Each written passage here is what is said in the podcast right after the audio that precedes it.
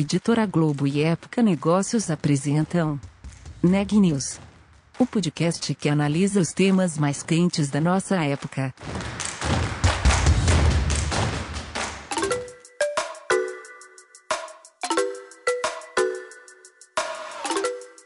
Olá, meu nome é Carolina Unzelt e sou repórter da Época Negócios. Seja bem-vindo a mais um episódio do Neg News, nosso podcast sobre os impactos da pandemia do coronavírus na economia e nas empresas. No episódio de hoje, a Ana Laura Stachewski conversa com Alexandre Marcilli, diretor-geral do Transamerica Hospitality Group. É com você, Ana. Eu conversei com Alexandre Marcílio, diretor-geral do Transamerica Hospitality Group, sobre as adaptações da rede hoteleira à pandemia Além de adotar protocolos de segurança, foi necessário recorrer a novas estratégias para atrair e atender os hóspedes no período. Ele também traz uma perspectiva sobre o mercado de eventos, já que está à frente do Transamérica Expo Center, em São Paulo. Falamos sobre expectativas e tendências desses dois setores. Uma delas é o potencial dos modelos híbridos. Vamos ouvir? Alexandre, é, para começar a nossa conversa, você pode me contar um pouco sobre como o grupo foi afetado pela pandemia? Vocês atuam tanto na frente de hotelaria quanto no mercado de eventos. Queria que você falasse um pouco sobre os diferentes impactos da crise sanitária nas empresas do grupo. Isso, Ana. É, bom, é, na nossa modalidade como eventos e hospedagem, turismo, quer seja ele turismo lazer, turismo negócios, é, falando mais especificamente aqui de São Paulo, a gente foi duramente impactado. Né? Desde o dia 18 de março, a gente teve que reagir com o fechamento dos nossos empreendimentos aqui em São Paulo, é, o que, obviamente, ocasiona aí uma parada geral em qualquer tipo de receita, porque tanto o Transamérica Expo Center quanto o Hotel Transamérica de São Paulo, é, principalmente naquele momento, não havia alternativas uh, para que continuasse qualquer tipo de oferta ao mercado. Né? O nosso negócio é evento, hospedagem e alimentação, é, então a gente, a nossa reação primeira é fechar tudo e vamos começar a ver o que, que vem pela frente, principalmente também que ninguém tinha uma ideia de quanto tempo aquilo duraria, né? Uh, eu me recordo que logo no início a gente começou a fazer algumas reuniões é, com alguns colegas nossos de mercado e a gente pensava muito, talvez ingenuamente ou muito uh, sem, sem conhecer, ninguém conhecia, a gente achava que em 90 dias, num primeiro semestre, estaria tudo resolvido, né? mas o impacto era muito maior. O, o, o, problema era gigante, era muito maior, e obviamente isso não aconteceu. Tanto que, para se ter ideia, a nossa expectativa e também dos clientes naquela ocasião era se transferir tudo para o segundo semestre. Né? Então, todos os eventos que a gente tinha no primeiro semestre, então vamos transferi-los para o segundo semestre. É, conseguimos, obviamente, alguma coisa, até porque o segundo semestre ele também é lotado de eventos, é, então a gente não conseguiu, naquele primeiro momento, atender a todo mundo. Conseguimos encaixar alguns eventos e os demais se transferiram para 2021, né, para o ano vigente. É, e, obviamente, nada disso aconteceu, então o, o problema aumentou ainda mais, porque nenhum evento do segundo semestre acabou se realizando. Então, todos esses eventos precisaram ser uh, retomados, quer dizer, serão retomados agora em 2021. E o que mais afeta, na verdade, é, é, é o mercado corporativo, que é o nosso grande cliente Diferentemente de Comandatuba, apesar de que Comandatuba, né, o nosso outro hotel, ele acaba tendo é, lazer e corporativo, porque se faz muito evento em Comandatuba. E o lazer também é muito forte por se tratar de um resort no sul da Bahia. Agora, uma vez que o corporativo foi impactado com viagens de negócios controladas ou estagnadas, eventos proibidos, então o impacto aqui nos nossos empreendimentos foram na veia, a coisa foi terrível. Enquanto Comandatuba, que abriu em julho, final de julho, ele começou a ter uma resposta mais rápida né, em viagens de lazer, porque toda a população estava querendo ir para áreas abertas, ir para uh, espaços que pudesse ficar internado, mas de uma forma livre. Né? Então, é, realmente, os nossos produtos aqui em São Paulo ele sofreu esse grande, esse grande impacto. É, de uma outra, uma outra forma, a gente precisou também começar a criar, né, achar novas linhas de receita, porque a gente não podia saber quando que a gente vai uh, ter isso resolvido. A gente tinha que dar uma solução, pelo menos em que ela fosse temporária, uh, mas que a gente pudesse dar uma continuidade no, nisso quando o nosso hotel uh, reabrisse no dia 5 de outubro, que foi quando a gente abriu o Hotel de São Paulo. O Transamérica Expo ele ainda está tá fechado. Aconteceu um evento ou outro, mas muito pequeno, uh, dentro, obviamente, de toda, uh, de toda a possibilidade decretada pelo governo em termos de número de pessoas e todas as medidas restritivas possíveis. Mas o hotel que abriu dia 5 de outubro, não em sua plenitude, parcialmente em termos de hospedagem, a gente precisou criar aí um, uh, criamos, na verdade, um, uma, um restaurante externo que nós denominamos de Transamérica Green Days e que acabou fazendo muito sucesso. Então, no que momento que a gente abriu o hotel, a gente abriu esse Transamérica Green Days, eram feijoadas que aconteciam aos sábados, e, a gente percebe perfeitamente que o público queria uh, uma área uh, a céu aberto, uma área com distanciamento, e isso veio muito de encontro. A gente foi muito feliz uh, nesse nosso produto.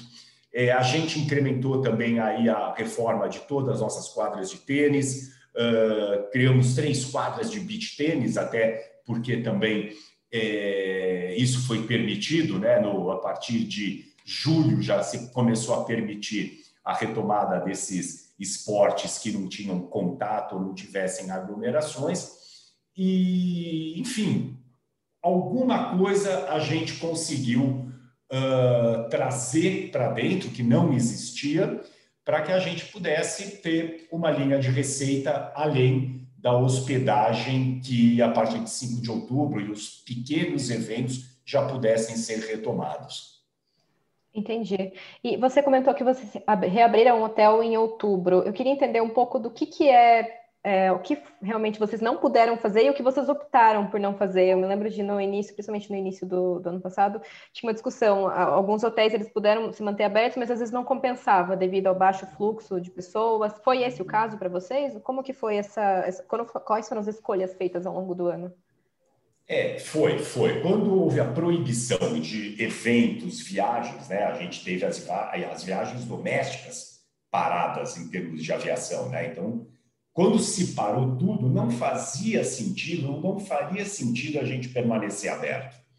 É, o custo de um hotel fechado, ele é alto, mesmo fechado, ele é, é um custo alto.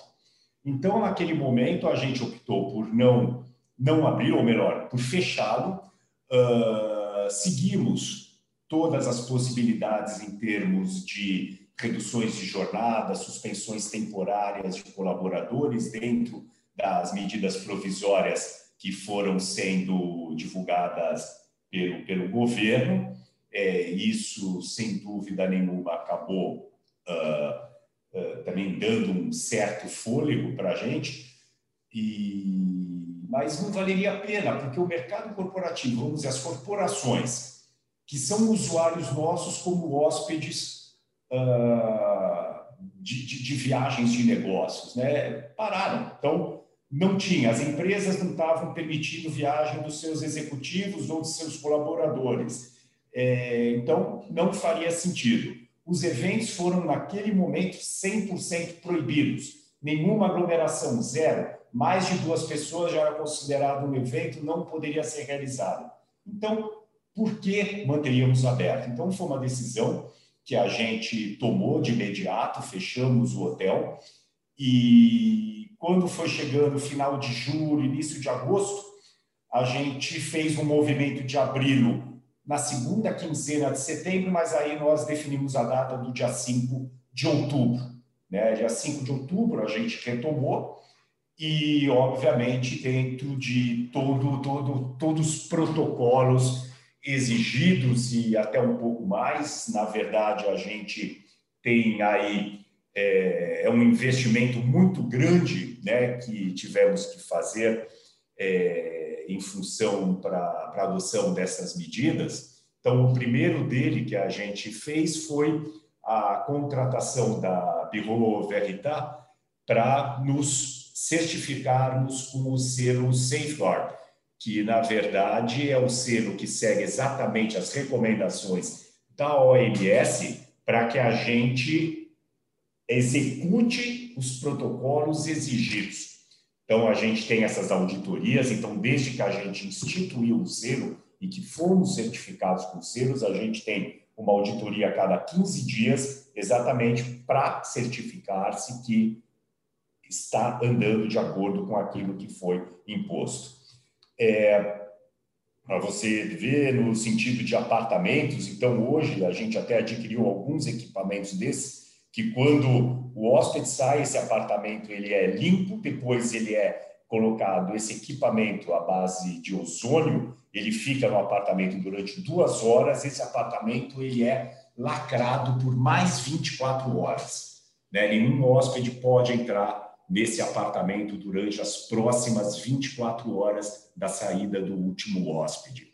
Então, a chave de apartamento é esterilizada, é, a gente faz medição de temperatura na entrada, a ocupação ela é reduzida, ela não pode ser 100%. É, todos os funcionários e todos os hóspedes é obrigatório o uso de máscara, é obrigatório o distanciamento.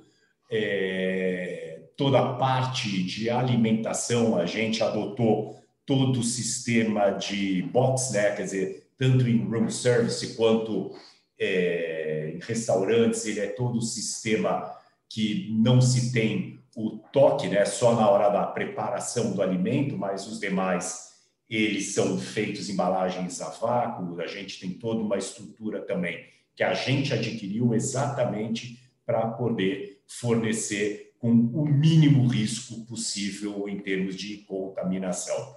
No caso de eventos, já 5 de outubro, os eventos já puderam voltar, inclusive a gente já teve alguns pequenos eventos no hotel, né? É, da mesma forma, a adoção de desde medição, distanciamento de dois metros é, entre cadeiras, é, toda, todas as equipes de montagem, desmontagem, participantes, uso de, de máscaras, enfim, tudo, todas essas medidas que a gente já está bem familiarizado hoje, né, que hoje já se tornou uma rotina para a gente, apesar da gente ainda é, não ter absorvido, né, na verdade acho que a gente não quer absorver, mas temos que adotar, é, elas foram feitas uh, desde o início da retomada das atividades. Tá? Então, isso, isso nos permite, obviamente, uh, dar andamento para o hotel dentro de uma estrutura bastante segura e, aos poucos, a gente vai né, voltando ao que era, mas muito lentamente. Entendi. E além do, dessa questão dos protocolos e até dessa adoção de novas estratégias que você falou do restaurante, que vocês abriram no hotel, é, tiveram outras adaptações significativas? Assim, de que forma a pandemia mudou as perspectivas de vocês, as estratégias, em outras frentes até? Assim, ela, obviamente, né, tudo que a gente tinha planejado foi por água abaixo, então a primeira coisa que a gente tem que fazer é gerir recursos, né? Então esse foi o primeiro impacto que a gente precisou uh, se preocupar, que era a gestão de recursos, como ele disse, hotel fechado tem custo, ele não, e não é um custo baixo.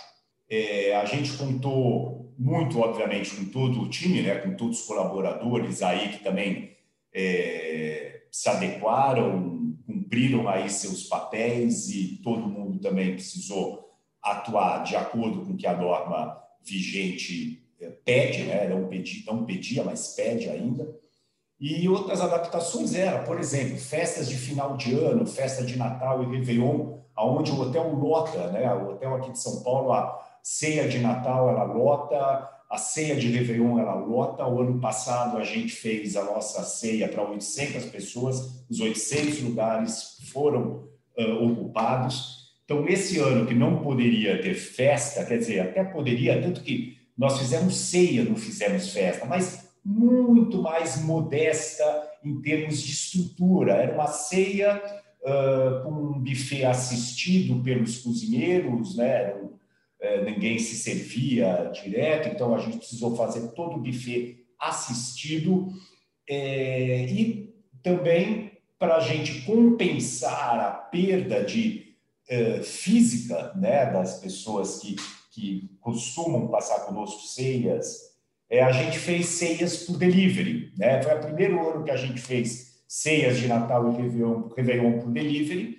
e, e, e, foi muito bem, né? Sendo a primeira vez, a gente não tinha uma, a gente nunca teve a tradição de delivery, né? Tanto que durante a pandemia, etc., os restaurantes puderam começar a atender delivery, a gente não optou por isso, porque só também o custo de se abrir uma cozinha somente para entregar, né, somente para delivery, não valia a pena. Então, mas já no Réveillon e a Ceia, onde o hotel já estava aberto, onde a gente começou a fazer aqueles eventos ao ar livre, aquele almoço ao ar livre, então a gente já estava com a estrutura e a equipe já de volta uh, às suas atividades. Então isso permitiu que a gente pudesse uh, atuar com esses, com esses com esses produtos. É, eu acho que eu acho que essa foi a maior gestão que a gente teve né, nesse primeiro momento, dentro de toda a possibilidade, é isso que, na verdade, a gente, a gente atuou. Né? E qual é o cenário atual, já com alguns meses operando com hotel e ainda com, a, com o Expo Center fechado? Como que vocês, como está o desempenho atual? Bom, o, o Transamérica Expo ele ainda permanece fechado, Claro, se a gente vai ter um evento agora em fevereiro, outro evento em março, é, poucos eventos no primeiro semestre, porque a sua quase sua totalidade ela optou por ir para o segundo semestre também, principalmente nós somos muito fortes no segmento corporativo de eventos e ainda seguindo o compliance dessas empresas, onde a maioria delas são multinacionais e o compliance delas continua não permitindo uh, reuniões presenciais, deslocamentos dos seus executivos. Então, isso, sem dúvida nenhuma, impacta. E digo no primeiro semestre, porque uh, a vacina saindo agora, é, até o final do primeiro semestre, a gente sabe que nem todos né, não estarão vacinados. Então, isso, obviamente, é uma decisão dessas empresas para partir para o segundo semestre e de uma forma, obviamente, híbrida nesse primeiro momento, é um presencial com a parte digital. Né? Então, isso vai acontecer muito nesses próximos dois anos, eu acredito bastante, tanto 21 quanto 22. É, o híbrido, ele vai continuar. Na verdade, a gente já usava o híbrido mesmo antes de pandemia. Né? Quando a gente tinha aquelas teleconferências, a gente tinha grandes congressos onde um palestrante não podia estar presente, é, era feito de uma forma digital dentro de uma plenária. Então, isso já era um híbrido. Claro que com a pandemia, essa tecnologia acelerou muito mais rapidamente, é, fez que as pessoas se acostumassem mais com isso, viu-se que uh, isso também acaba tendo um custo menor, principalmente quando, ao invés de você trazer palestrantes, você tem todo o custo uh, de, de, deslocamento, hospedagem, etc. Então, isso permitiu com que se barateasse um pouco é, os custos de, de, dessa parte de palestras, uh, mas nem o híbrido e nem o digital, ele uh, será, será único. Né? O presencial, ele é muito forte, você não consegue demonstrar um produto no digital é, uma conversa, a gente percebeu nesse tempo todo que uma mesma simples reunião, ela, ela, ela acaba encavalando uma pessoa na outra. Quando alguém quer falar, sempre vai existir um delay de uma máquina para outra. Então, peraí, o que, que você falou? Não, volta. Então, assim, às vezes, não que se perca a linha de raciocínio, mas às vezes você perde aquela uh, tomada, aquela dinâmica que se tem numa reunião presencial. E nos eventos não é diferente, né? Os eventos, a hora que você tem uma área de exposição, você vai falar, não, mas hoje você pode comprar tudo por internet. Não, você até pode, mas o evento ele acontece, uma feira, por exemplo, ele acontece para você lançar produtos. Esses produtos não são lançados pela internet. E o Transamérica, a gente tem muito a característica dos eventos nossos serem todos B2B. Então, quando esses eventos acontecem, essas feiras, esses congressos, uh, eles são feitos para profissionais da área, no caso, vamos dizer, de feira, para compradores, para aqueles buyers que têm que ter em primeira mão aquele lançamento, para daí sim eles uh, levarem isso para o mercado. É, então, a, a perspectiva é, nossa, né, é de que, segundo semestre, ele já tenha uma recuperação. É, hoje, se você me perguntar qual é o percentual que você acha que isso é, é eu, a gente continua nessa dúvida, mas é, ela vai ter uma leve recuperação no segundo semestre, sim. Eu acho que o hotel já está tendo alguns pequenos eventos, mas exatamente pelo espaço físico, né? O Expo ele tem 40 mil metros, o, o hotel ele tem 6 mil metros em termos de área bruta locável. É, então, os eventos grandes, eles vão reagir mais lentamente, enquanto os eventos menores, eles serão mais rápidos. Tá? Então, é fato que o, hotel ele vai ter uma resposta mais rápida do que o próprio Expo. E também se prevê, né? quer dizer que uh, viagem de turismo ela deve reagir mais rapidamente, o que impacta também lá para Comandatuba, e a viagem corporativa também será mais lenta.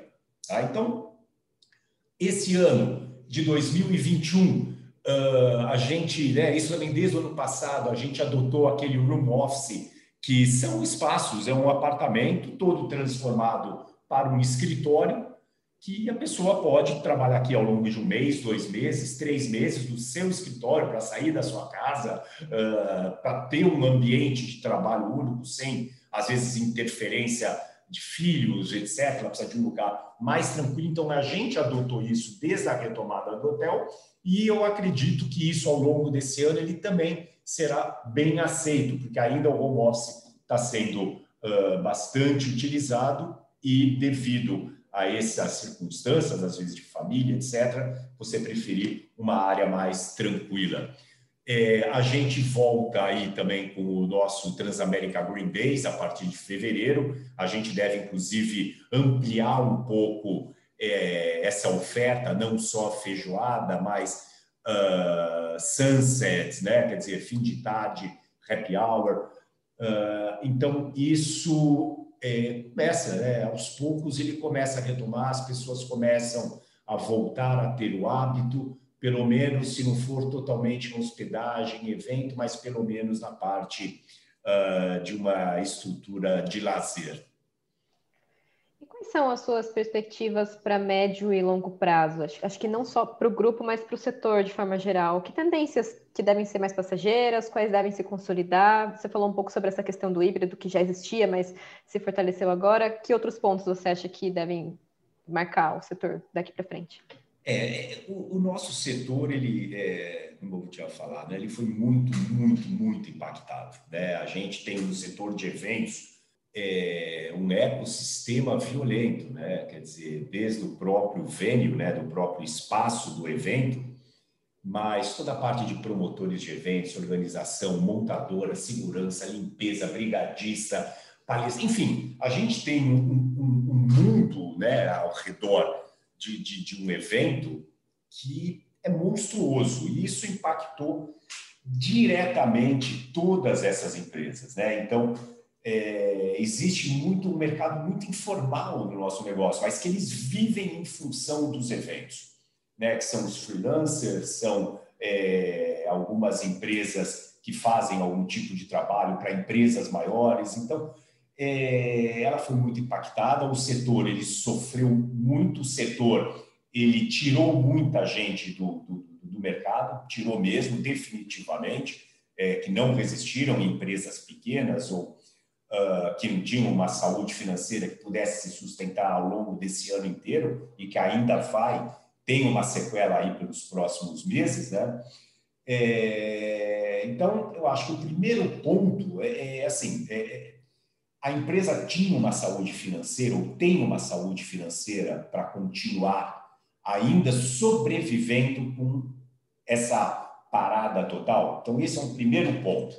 Se essa empresa tiver essa saúde financeira, sim, ela vai ter a retomada leve. Então, o que eu digo, segundo semestre, já devemos estar uh, nos movimentando novamente, né? Todo esse nosso setor deve estar se movimentando novamente. E 22, Ana, eu já vejo, é, eu não vou dizer que ele vai ser igual a 2019, né? 2019 também foi um ano muito bom para o nosso setor de eventos, foi excelente. É, 2020 vinha se demonstrando um ano mais excelente que 19. Então, eu acredito que nós vamos ter aí uma resposta nos próximos, assim, para que a gente chegue ao patamar de 2019 dentro de quatro anos, mais ou menos. Eu diria um médio a longo prazo. Tá? Então, é, principalmente prevendo que muitas empresas que eu falei anteriormente, 2021 não farão nada, é só 22, tá? É só 22 que eles vão começar a fazer alguma coisa. E todo mundo vai começar de uma forma tímida, de uma forma menor. Então, isso também, né? Quer dizer, a gente tem o espaço físico pronto, a gente tem tudo funcionando, estaria é, pronto para receber todo mundo de volta, mas essa não será a realidade. Então, vejo que segundo semestre ele tem aí uma recuperação melhor, sem dúvida nenhuma. O hotel, sim, ele já começa a ter uma recuperação maior, eu acho que a partir de abril agora desse ano ele já começa a ter um, uh, uma resposta melhor já agora. E agora é aguardar, né? Agora eu acho que não tem muito. É talvez a gente tenha mais conhecimento do que a gente tinha um ano atrás, né, em março. Então, é, talvez a gente já possa hoje fazer, né, fazer um planejamento. A gente já pode, mas tanto que o nosso planejamento, para você ter ideia, um planejamento que eu fiz tanto para o hotel quanto para o Expo, o planejamento de 2021, ele é um planejamento híbrido, porque ele é um mix de 2018 com 2017, não é nem com 2019. É, então, uh, um planejamento muito, muito conservador, bem conservador mesmo, e que, pelo menos, irá nos garantir aí a, a, sobrevivência junto a esse mercado todo. Né?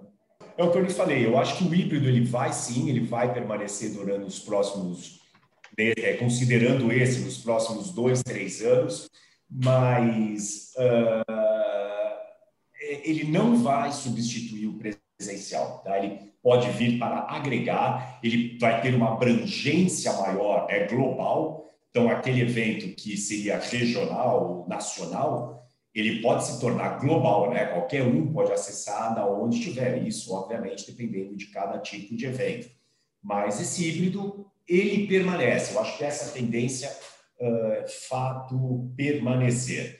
É, eu acredito que em termos de uh, visitação, é, uma vez com vacinas, uma vez com uh, o mundo quase que voltando ao normal, isso retoma, né? O, o, o, o que, sem dúvida nenhuma, isso pode mudar um pouco é a otimização do executivo uh, viajando. Ele vai simplificar um pouco mais essas suas viagens. Ele vai tentar é, é, agregar tudo num único negócio, né? menos tempo, uh, pelo menos nesses próximos poucos anos pela frente. Né?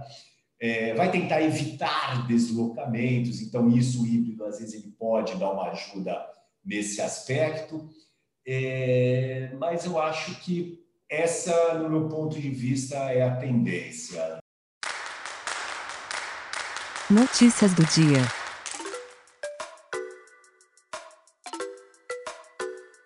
A crise no Amazonas continua. Hoje foram registrados mais sete mortes por falta de oxigênio nos hospitais do estado. Além do problema de fornecimento do material médico, profissionais da saúde relatam que a nova variante do coronavírus, identificada no Amazonas, parece ser mais letal e ter transmissão mais rápida. Enquanto isso, a vacinação começou com os grupos prioritários em todos os estados do país.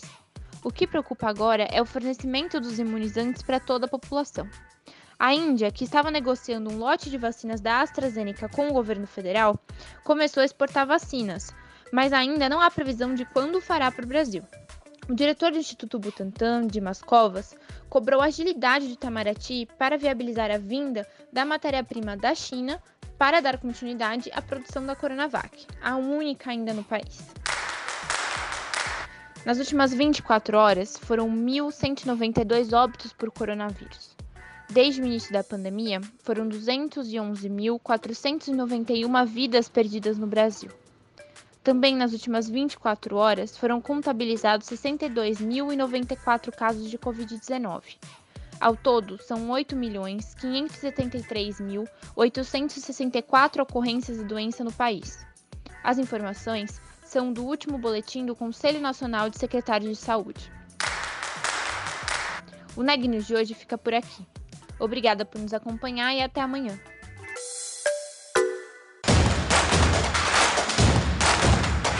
Esse podcast é um oferecimento de Época Negócios. Inspiração para inovar. Não deixe de conferir nossos outros podcasts. Presidente Entrevista Presidente. The Office. E os negócios da nossa época. Ouça, acompanhe, compartilhe. Vamos fazer deste podcast o nosso ponto de encontro.